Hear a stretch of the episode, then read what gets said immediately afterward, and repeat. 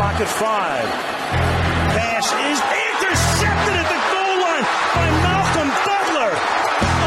Unreal. Amazing. Podcast Patriotas do fã-clube oficial dos Patriots no Brasil.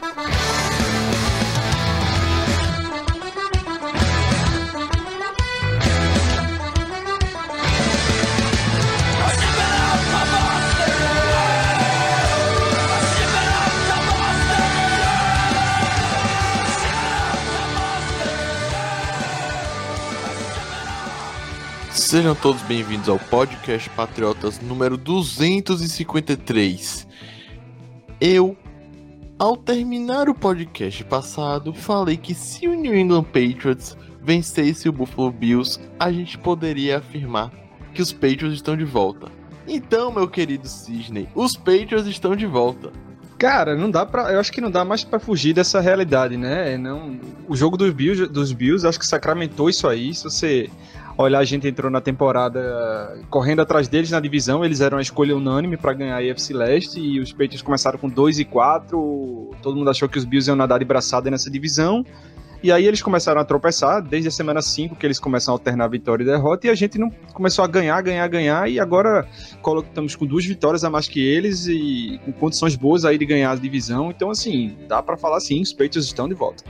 E Tati, a gente tá de volta de uma maneira nada convencional, com o Mac Jones lançando só três passes. Esse foi o jogo mais bizarro dos Patriots, que sabe de toda a NFL que você já viu na sua vida?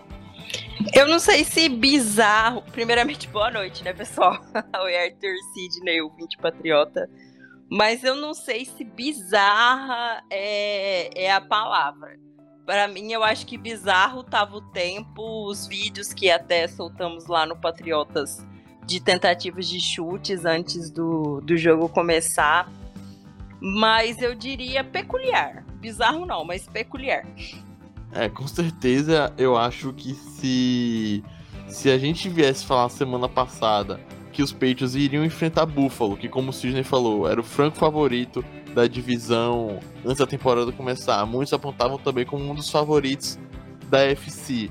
Jogando fora de casa, no estádio que é um ambiente muito hostil, ainda mais contra a gente, e Mac Jones só lançasse três passes, completando apenas, apenas dois, e mesmo assim a gente saísse com a vitória, ninguém iria acreditar. E é por isso que eu amo a NFL, que eu amo futebol americano e que eu amo também Bill Belichick, porque que baita treinador é, ele é. Eu já quero começar falando desse gameplay, Sidney.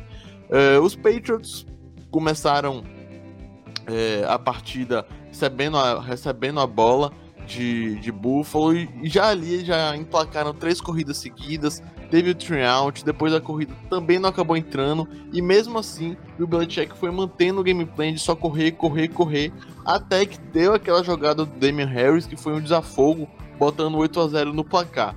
É, o que é que você enxerga assim de toda essa estratégia do que pode ter passado na cabeça de Bill para só continuar basicamente correndo o jogo todo? É, é, a Tati falou que esse jogo foi peculiar, né? O clima, pra, é, eu acho que eu nunca vi uma coisa dessas no NFL. A gente já viu é, jogos com muita neve, né? Com jogadores tropeçando na neve, jogo, jogo com muita chuva, um frio altíssimo, baixíssimo, abaixo de zero. Mas com o vento que tinha nessa partida contra os Bills, eu não lembro de ter visto uma partida desse tipo. Porque você jogava a bola para cima e você não conseguia pegar de volta. A bola ia fugir de você de tanto que estava ventando, né? Então, assim, é, esse, essa condição climática, na minha opinião, ela favorece a, a, o pilar sobre o qual esse time, os dois pilares sobre os quais esse time dos Patriots foi construído, que são a defesa e o jogo corrido. A gente fala aqui desde o training camp, né? Vamos jogar com o quarterback calouro, vamos ser, vai ser um time que vai correr com a bola, vai se defender bem, vai, vai, vai, vai atacar por, por cima quando der, mas a força do time é a defesa e jogo corrido. E, e, e é um, esse tipo de jogo, é, ele se beneficia desse clima, né? De, de dezembro, de janeiro, dos playoffs na NFL. É, e quando você vai enfrentar um time feito Buffalo, que achei interessante essa, essa, essa analogia, a galera fala que o Buffalo é um time montado como se fosse um time que joga num, num, domo, ou seja, no estádio fechado, mas eles jogam lá no nordeste dos Estados Unidos, assim como os Patriots, sujeitos a chuva, neve e frio intenso. Então é um time que a própria, o próprio ambiente caseiro deles prejudica o que eles foram montados para fazer. Então, assim, nós somos um time muito mais preparados para jogar nesse tipo de situação do que os Bills e isso, isso apareceu no jogo. Pois é, Tati. Pois é, é, o Sidney mencionou que não lembra de uma partida com tanto vento assim. Eu também nunca vi é, uma partida com uma condição climática tão, tão prejudicial é, ao, ao, andamento do jogo, mas o próprio Belichick, na entrevista coletiva pós-jogo, falou que quando os Patriots enfrentaram o Buffalo Bills lá em 2008, no 2008, que foi na temporada que Brady acabou se lesionando e Matt Castle foi o titular, as condições de vento estavam ainda piores, ou seja, estava ventando ainda mais, e naquela ocasião os Patriots lançaram, salvo engano, acho que foram oito passes. Então, com o Matt Castle, que também não é, naquele momento, era um quarterback muito novo na liga, inexperiente. Você acha que Mac Jones ter só lançado três passes refletiu, digamos assim, um pouco que a comissão técnica não confia ainda 100% nele para esse tipo de jogo? Ou você acha que o gameplay, como foi dando certo ao decorrer da partida, a comissão técnica quis mantê-lo? Eu tive essa conversa com o Sidney ontem é, que foi o, a temática do texto dele dessa semana.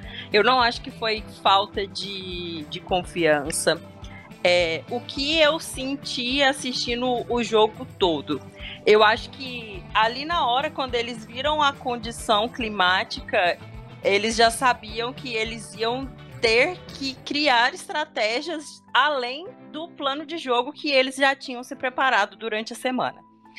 E eu acho que o Bill Belichick foi muito tinhoso, assim, durante a partida, porque ele viu que o Buffalo Bills não estava tecnicamente tendo resposta para as estratégias que o Patriots estava aplicando ali. Ainda que, sim, é, pode ter sido perigoso insistir tanto no jogo corrido, porque Sidney tem um ponto que eu concordo, não foi extremamente dominante, mas a defesa conseguiu agir muito bem e eu acho que nisso o Belichick foi gostando dessa partida dessa maneira e quis ver o quanto essa defesa era capaz de continuar segurando o Josh Allen. Por quê? Desde do primeiro drive, eles conseguiram inibir o jogo corrido do Buffalo Bills. Então, em um estádio que os ventos estavam a 50, chegaram a 50 km por hora, mesmo que você tenha um quarterback bom de passe igual o Josh Allen, é perigoso. Então, ainda que ele tenha eu acho que ele foi bem durante a partida. A defesa foi muito melhor nos três níveis, tanto parando o jogo corrido, pressionando o quarterback e até mesmo a secundária. É, eu não eu não consigo ver e concordar com essa questão de que não foi confiança em Mac Jones. Pode ter tido sim uma proteção, porque a exemplo do primeiro punch do Bailey foi duramente criticado, sendo que não era culpa dele. Ele estava contra o vento para fazer um chute e infelizmente a bola não ia conseguir fazer uma boa trajetória. Acho que pode ter tido uma proteção nesse sentido com o Mac. É, até porque é, nós já sabíamos que ia ser um jogo decidido nas trincheiras, ia ser um jogo decidido por quem conseguisse proteger melhor a bola. Não sofrer um turnover era muito importante para os Patriots. Então, eu acho que foi a melhor decisão. É, eu penso que assim. É... Não vou dizer que é falta de confiança, mas acho que é muito do que a Tati falou, da questão de proteger Mac Jones, porque assim, tava aumentando muito, tava, mas a gente viu o Josh Allen, que é um quarterback melhor hoje que Mac Jones e mais experiente, conseguir lançar uns passos, acertar outros e também ter outros desviados por conta do vento. Mas, por exemplo, Sidney, se fosse Tom Brady é, como signal corre dos Patriots, para mim a estratégia já seria outra. Para mim a gente não iria correr feito doidados com a bola como foi, iria trabalhar ali mais no play action e no jogo de passe. Então, eu acho que também contou muito por conta de Max ser calouro. Você tá em que linha? Proteção, falta de confiança, meio que uma mistura dos dois? Eu acho que, que quando, quando eu falei no texto de falta de confiança, acho que algumas pessoas assim, me entenderam mal que eu estava é, é, indicando que os Patriots não confiavam nele como jogador. Não, não é isso. A gente está falando dele aqui há 13 semanas do que o Mac Jones tem feito de impressionante nessa temporada. Meu ponto é que eles não acreditaram que ele conseguiria passar a bola minimamente bem naquelas condições. E se você olha o primeiro passo que ele tentou para o John Smith, foi uma recepção. O John Smith fez um milagre lá, um malabarismo para segurar a bola. Era um passe que o Mac Jones acerta de olho fechado durante a temporada. E a bola voou por cima do John Smith e, e, e facilmente poderia ter virado interceptação porque foi desviada. Então, na minha opinião, eles não confiaram no sentido de eles não acharam que o Mac Jones, naquelas condições climáticas, conseguiriam é passar a bola. É, e como você falou, você falou, por exemplo, do jogo contra os Bills em 2008, né, que foram oito passos do Matt Castle. É, tem um jogo famoso também que se fala que o ataque aéreo não funcionou, não dos Patriots, mas dos 49ers naquela final de conferência contra Green Bay, que o Jimmy Garoppolo passou só oito vezes. Quando você pega três passes, é, é, é extremo demais para ser uma coisa assim, ah, é, foi só plano de jogo, entendeu? É muito pouco. Desde 74 que um time não vence lançando três passes. É, se você olha a partida como ela se desenvolveu, se os Patriots estivessem lá com duas posses de bola de vantagem, aí eu digo tudo bem, esquece Mac Jones, corre com a bola, se não der, punch, porque são duas posses de bola. O jogo foi muito apertado a partida inteira. Na virada do terceiro quarto pro quarto quarto, os Patriots estavam um ponto na frente. É, os Bills chegaram duas vezes no, último período na red zone. E quando você tem Stephon Diggs, Dawson Knox, Cole Beasley, um passe você coloca a bola na end zone. Então, assim, eu acho que foi muito arriscado. Eu acho que foi, eles andaram em cima de uma linha muito fina. É, meu ponto é esse: se eles, se eles acreditassem que o Mac Jones conseguiria passar minimamente bem nesse jogo, enfrentando aquelas defesas lá dos Bills com 9, 10 jogadores no box, no mínimo um, dois play actions teriam saído ali para tentar colocar uma vantagem maior no placar. Foi um, um, uma estratégia extremamente arriscada, na minha opinião. E para mim, acho que o, o, mais doido assim de se pensar é que Mac Jones não lançou nenhum passe nem no segundo e nem no terceiro quarto. Quando é que a gente vai ver isso de novo de um quarterback não lançar sequer, não tentar sequer um passe durante dois quartos seguidos? É, foi. Eu, eu entendo essa linha do Sidney.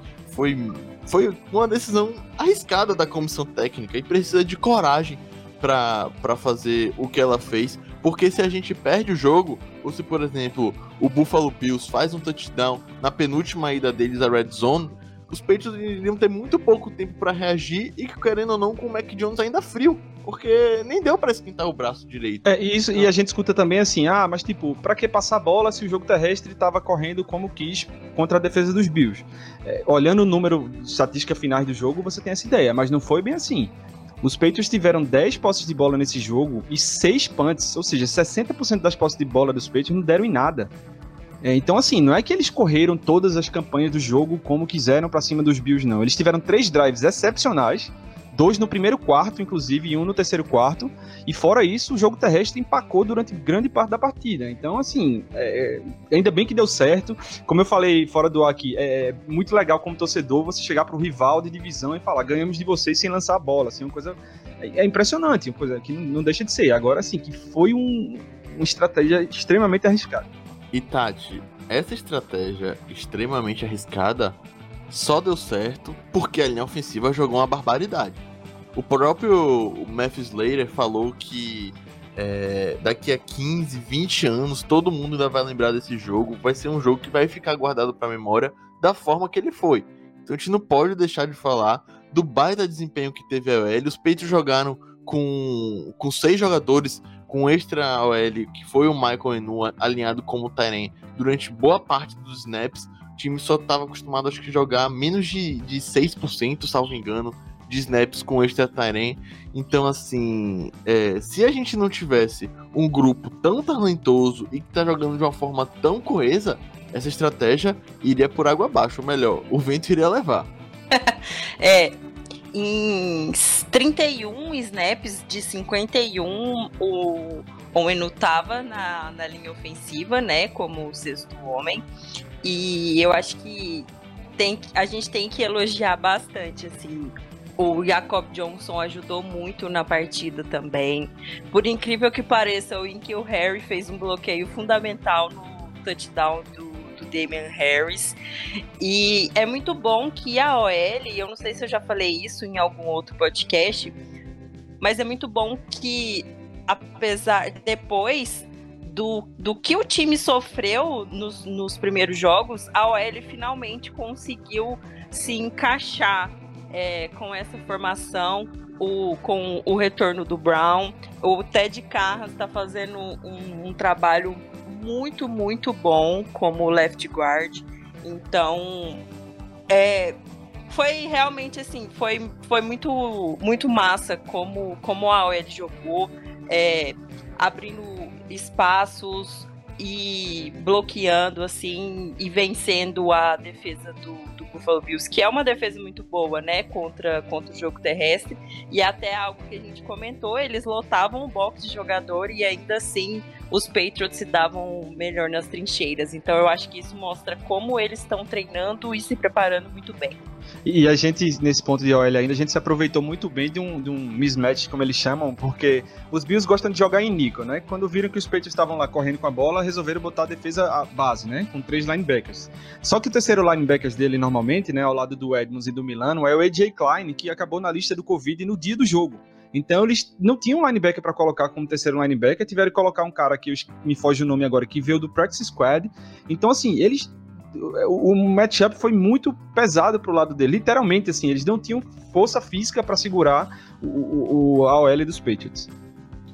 E um adendo também sobre essa questão do jogo corrido da nossa OL é que a gente tem que vir aqui elogiar o McDaniels, porque você desenhar 45 jogadas de corrida não é nada fácil. A gente pensa, não, a corrida é só não, dá a bola, faz o handoff e deixa o cara correr da forma que ele quiser. Obviamente que não. Tem todo todo um, um detalhe por trás de cada corrida desenhada. Para OL, é um jogo muito mais ativo do que você bloquear pro passe. Bloquear pro passe, você espera o contato vir, basicamente. Você tá lá na proteção. Pra, na corrida, não. Você tem que abrir o buraco, senão o running back não passa. Então, o McDaniels merece também essa salva de palmas. E, claro, os nossos dois grandes running backs, o, St o Stevenson e o Harris, no momento que um estava cansado, entrava o outro e dava conta do recado. A queda de produção não ocorreu em, em momento algum, digamos assim, entre um e outro. É, Harris acabou se destacando mais por conta do touchdown, porém ele acabou deixando o jogo mais cedo, já no finalzinho ali, por conta de uma lesão. E o Stevenson e o próprio Bolden também deram conta do recado, então acho que a gente está muito bem servido nessa posição. Agora eu quero trazer um ponto um pouco mais de crítica, é, a, principalmente a comissão técnica, acho que entra na conta do Bibliotech, que a Tati até mencionou, falando é, do Nikhil Harry bloqueando, realmente, ele bloqueou muito bem.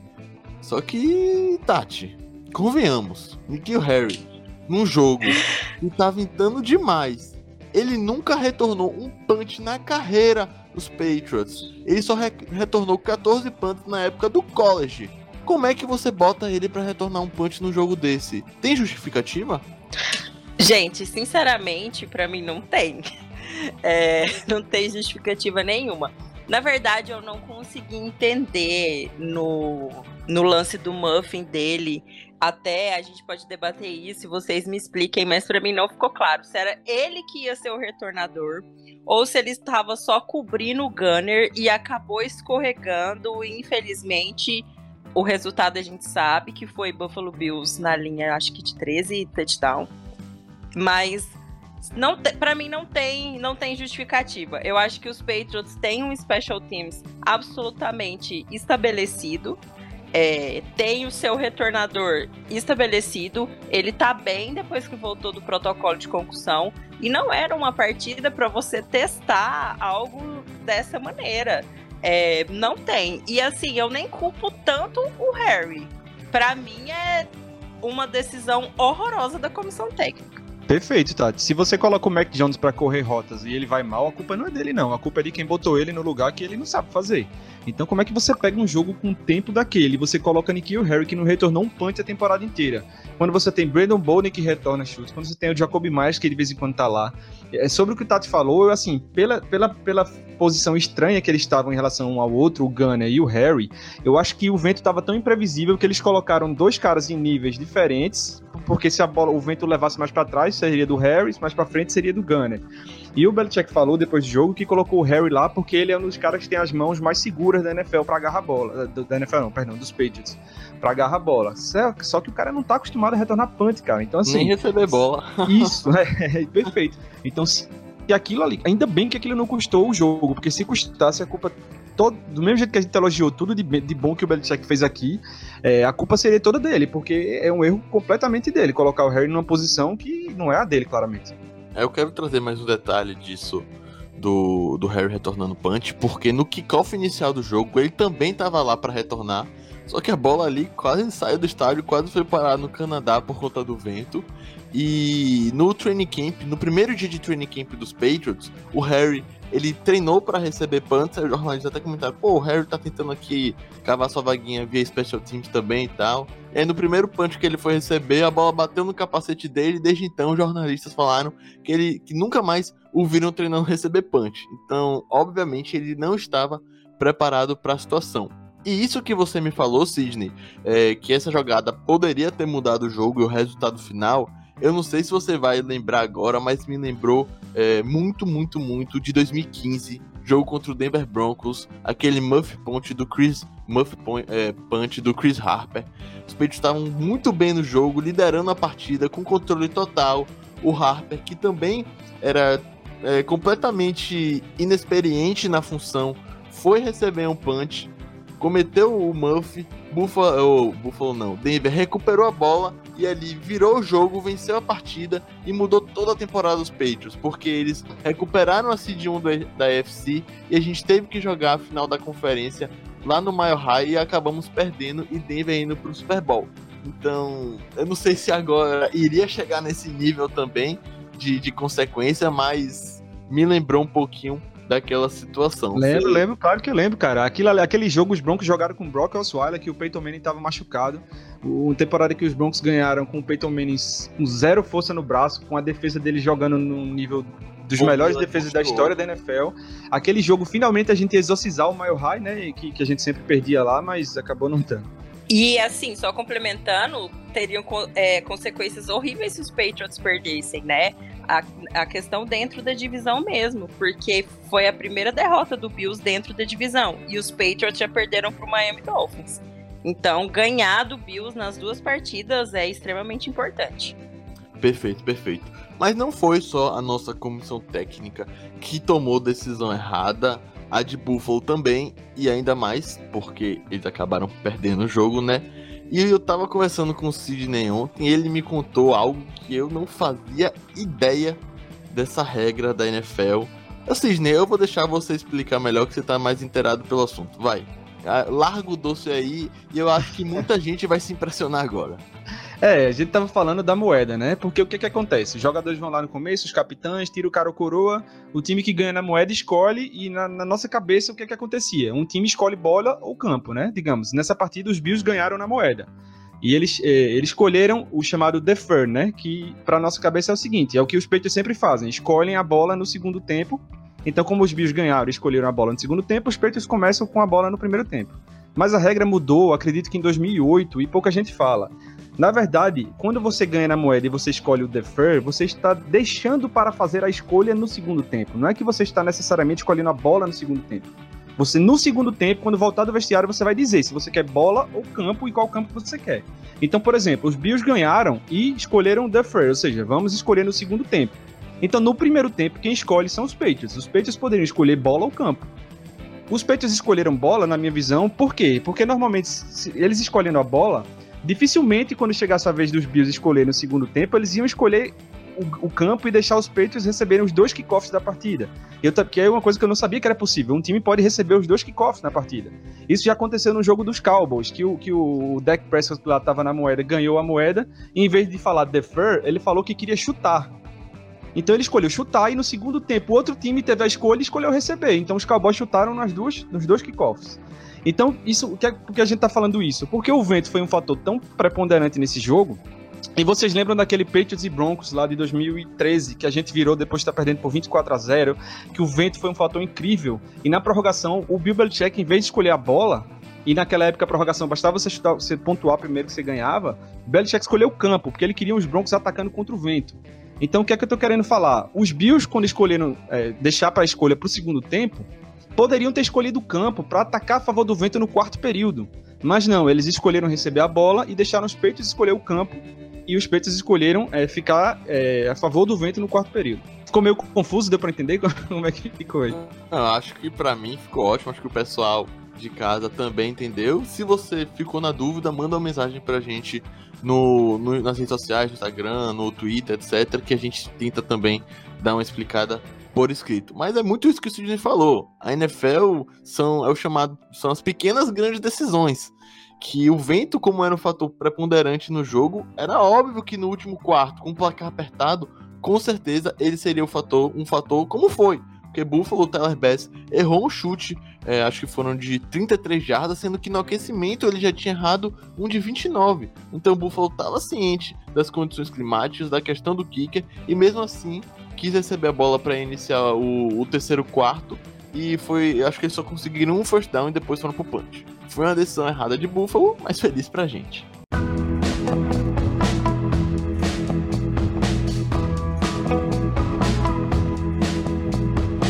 Tati Tati. Falamos muito do ataque já aqui. Teve seus elogios. Os special teams também tiveram seus acertos e tiveram seus defeitos. Mas é difícil apontar erros na defesa dos Patriots nessa partida. Nessa partida eu tô sendo até bonzinho, mas nos últimos sete jogos o que esse sistema defensivo vem jogando é uma barbaridade. E, e assim, como a gente estava correndo muito com a bola, o Sidney mencionou, chutando vários punts, a defesa só tinha, em tese, ele ia cansar mais, iria ceder mais jardas para Buffalo. Só que foi aquele, no final do jogo, foi o bend but don't break. Eu queria começar para falar desse, dessa unidade defensiva, é, citando o Devon Gottschall. Quando ele chegou nos Patriots, a gente falou: vem para ser aquele nose tackle raiz que o time não tinha na temporada passada. E ele conseguiu simplesmente 10 tackles no jogo. 10 tackles sendo um nose tackle. Que número surreal e que contratação ele tá sendo. Exatamente. E é importante falar que foram 10 tackles solo, tá? Geralmente a gente é, até nos meus textos sai o número total de tackles e os tackles que eles deram solo e foram 10 tackles solo. É, o Gochal até hoje ele tweetou uma coisa que eu achei muito bacana, porque obviamente ele está sendo extremamente elogiado pela partida que, que ele apresentou e pelos números também. E ele falou que não seria possível ele entregar esse jogo se ele não tivesse outros 10 caras bons jogando com ele. E eu achei isso muito bacana porque mostra exatamente o, o espírito do New England Patriots em 2021 de coletividade. Mas foi, foi um jogo muito bom, assim. É, não só do Gottschall, mas do, do pass rushing um todo. É, o Van Noy jogou muito bem, o Judon nem se fala. Então, colocou realmente Josh Allen numa situação difícil.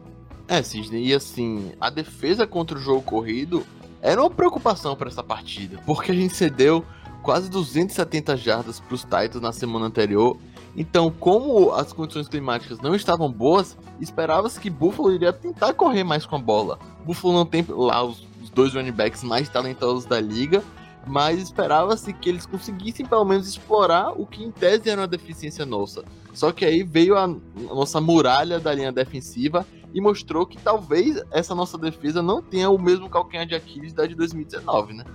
É, isso sim, né? Se, se por um lado é, a defesa dos Bills ficou revoltadinha na, na, na, coletiva depois do jogo, porque perguntaram se era é, vergonhoso eles cederem 200 jardas, é, os Patriots, depois do jogo dos Titans, não precisaram, não precisou nem alguém perguntar. Eles mesmos na coletiva falaram que era inadmissível você ceder aquela quantidade de jardas e, e mostrou, e aquilo mostrou que eles se incomodaram com isso que eu tinha certeza que eles podiam até não conseguir, mas que eles iam fazer de tudo para não repetir o fiasco contra os Bills. E foi o que aconteceu. A defesa, é, a Tati falou, a defesa inteira jogou bem, cara, nesse jogo. Assim, se por um lado se, é, algumas é, você pode é, dizer que alguns jogadores que você esperava que destruíssem, tipo o Judon, tudo bem, teve um sec, mas não assim. É, não foi aquela pressão louca que ele conseguiu outras partidas, mas até porque a circunstância do jogo é outra, né? É, o que é o ataque dos Bills? O ataque dos Bills é o, o que é que o Josh Allen quer? Ele quer lançar em profundidade quando, e, e sair do pocket pela lateral para lançar em movimento. o, é aquele tipo de jogo que os defensivos dos Patriots, é, a primeira preocupação deles é segurar o Josh Allen no pocket, não é simplesmente ir para cima do, do backfield do adversário. E eles fizeram isso muito bem. O Josh Allen ficou extremamente desconfortável e o, o Belichick conhece muito bem ele, né? Sabe que quando ele não. A primeira leitura dele não tá, não tá livre, ele entra em desespero, começa a correr para um lado para o outro não tem paciência de fazer progressão. Então a defesa foi muito bem nisso de segurar é, ele no pocket e não, não, deu chance nenhuma realmente para o jogo terrestre, é, comandados aí principalmente pelo Gottschall, que estava endiabrado nesse jogo. Pois é, pois é, e foi um jogo bem complementado da secundária com o front seven, porque assim, o que, o que vem jogando DC Jackson é também um absurdo. Ele quase, quase anulou o Stephon Diggs na, na partida. O Diggs conseguiu lá aquela recepção miraculosa, porque ele é Stephon Diggs, ele faz essas coisas, mas não tem como colocar na conta do Jackson. Inclusive, o único lance assim que gerou mais aflição, que foi um passe em profundidade de Josh Allen para o Stephon Diggs, foi porque o Jojo Williams tinha entrado na marcação o Jackson tava descansando naquela hora, então o Buffalo aproveitou o mismatch, só que felizmente acho que o vento deu ali uma ajudada. E falando dessa secundária, é, acho que foram vários elementos nesse jogo, mas eu quero aqui fazer um recorte especial para a jogada final, para a jogada derradeira, que foi uma quarta para 14. É importante ressaltar que logo antes dessa, dessa jogada, o Adrian Phillips acabou se lesionando, então a gente perdeu o, um dos nossos melhores safeties Ainda mais que o Kyle Duggan já estava fora do jogo. O Phillips tinha acabado de fazer uma baita marcação em cima do Knox, desviando o passe, impedindo o touchdown. Então a gente perde o Phillips ali. A gente tem que colocar o Sean Davis, que, que salvo engano, estava fazendo só estreia com a camisa dos Patriots e só tinha 5 snaps em toda a partida. E ali era o momento derradeiro. O Buffalo estava mirando a endzone, ou pelo menos o first down. Os olhos estavam voltados, o jogo ia ser definido na, naquela jogada. E, e Sidney, a gente tem que vir aqui elogiar o Miles Bryant. Anteriormente, ele cometeu uma personal foul que, deixou, que deu meio que três pontos para Buffalo.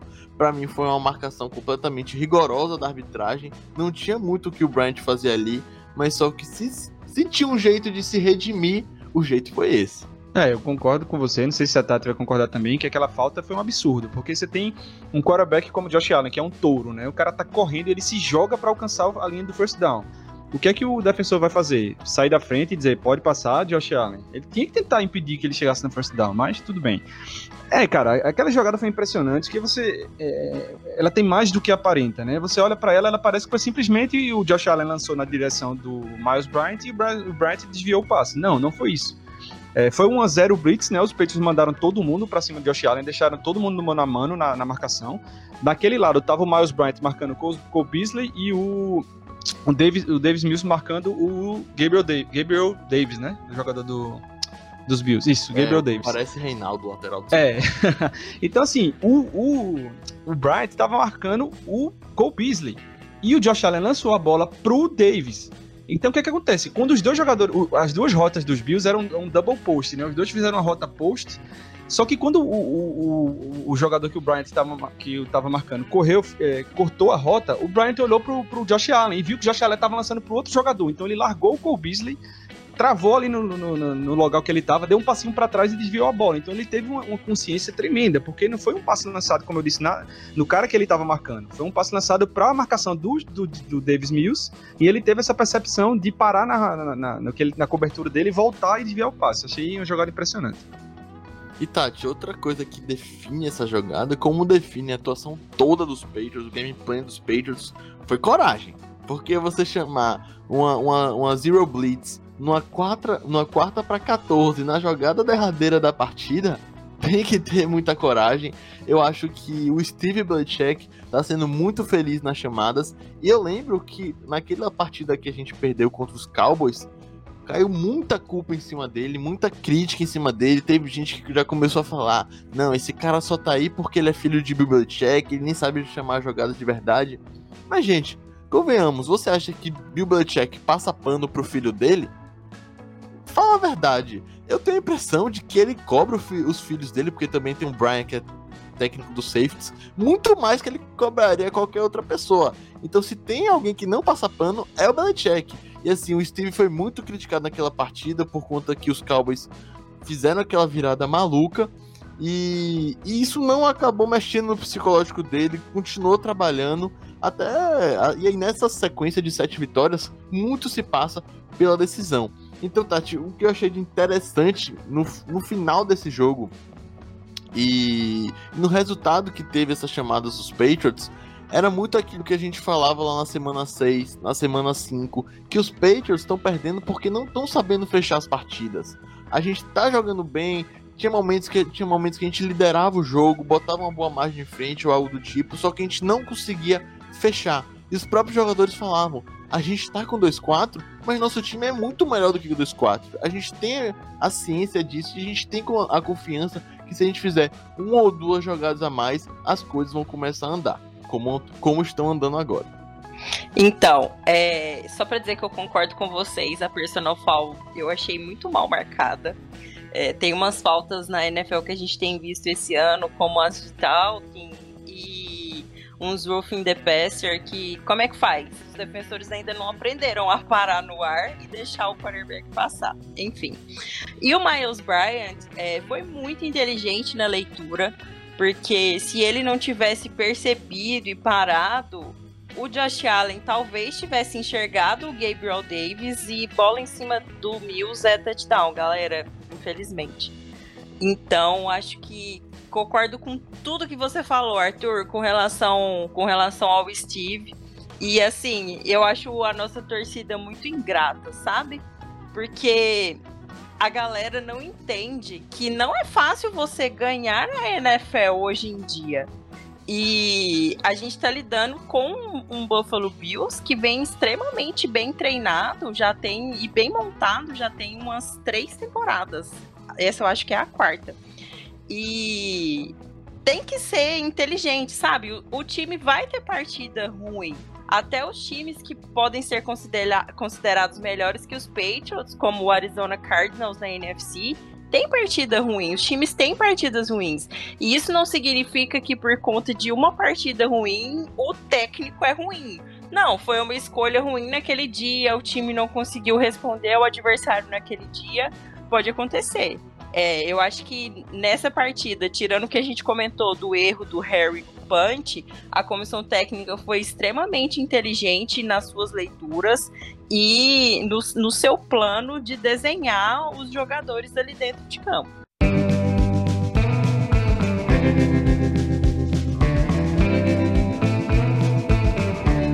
Pois é, senhoras e senhores, vitória suada, vitória sofrida, vitória, digamos assim, fenomenal contra os Bills por tudo que envolveu o jogo e também muito por conta da, da classificação, né, Sidney? Agora a gente tem a vantagem no confronto direto contra Buffalo, óbvio, ainda vai ter é, o jogo de volta no, no Gillette Stadium, só que assumimos a Seed 1 da AFC. Baltimore acabou nos ajudando, perdeu para o Pittsburgh Steelers, o que eu comentei também no final do podcast passado, falando: olha, a gente pode vir aqui no podcast seguinte falar que a gente está no topo da Conferência Americana. Infelizmente, isso também se concretizou. E agora a gente está em semana de baio, os jogadores vão se recuperar. Só que já voltando da baia, temos uma, uma pedreira pela frente, né? É, é, vamos jogar contra os Colts, que é um time que vem crescendo ao longo da temporada, é um time que corre bem com a bola, é físico também, pode trazer as dificuldades para nossa defesa. E mesmo sem jogar, assim, nesse momento temos dois jogos na frente, duas vitórias a mais que os Bills e um jogo a mais, né? Mas a gente pode ter um passo gigantesco esse final de semana, mesmo sem jogar. É, pelo título da divisão, porque os Bills vão visitar ninguém menos do que Tom Brady e o Tampa Bay Buccaneers. Então, é, vamos ter, sim, vamos ter que fazer esse final de semana uma coisa que a gente não está acostumado a fazer, que é torcer por Tom Brady, né? Então, se ele ganhar dos Bills, praticamente ele entrega pra gente a, a divisão. É, torcer pra Brady nunca foi algo difícil e agora vai ser ainda melhor, como se a gente já não fosse torcer antes, né? É, tomara, tomara que Tampa dê essa força, porque como você disse, Tampa vencendo, o caminho se abre pra gente retomar esse título da AFC East. Beleza, pessoal? Tati, muito obrigado. A gente não sabe quando voltamos agora, se a gente vai gravar próxima semana devido aí essa bye week, mas vamos nos falando, vamos avisando também nas redes sociais é, se a gente consegue montar um podcast um pouco diferente para a próxima semana, já que não teremos jogo. Valeu, Tati, e até a próxima. Então, antes de me despedir, eu só quero fazer um adendo é, que não a gente vai ficar feliz essa semana, não só pela bye week com a Seed 1 na, na AFC dos Patriots. É, porque nessa semana terminou o Mundial de Flag 5x5 em Israel. E a gente teve representante tanto no masculino quanto no feminino. E o masculino terminou em 17 lugar e o feminino teve um ótimo desempenho. Infelizmente, as meninas perderam o jogo pela disputa do bronze e terminaram em quarto lugar, mas ainda assim é um feito inédito e muito massa da CBFA e da seleção de flag. É, inclusive foi a, a aparição de estreia do, da nossa equipe de flag masculina. Então, só de estar tá lá representando o Brasil, Israel, do outro lado do mundo, já é um feito inédito. Então, fica aqui os nossos parabéns. Muito, muito bem lembrado, Tati, e muito obrigado. Valeu, galera. Até a próxima. E se não tiver podcast essa semana, na outra a gente tá aí para falar dos Colts. Valeu, Sidney. Até a próxima. Um abraço, galera. And the way that they play as a team. And we'll always be true to the red, white, and blue, our New England American dream. When they take to the field, they don't often yield. They'll bend, but they seldom will break. If the first half should sour, well, there's still half an hour. They'll ignore every bruise, every ache. And they'll pull it all out at the end of the bout. If it's close and the game's getting scary. If the offense can't score with a few seconds more, then we call in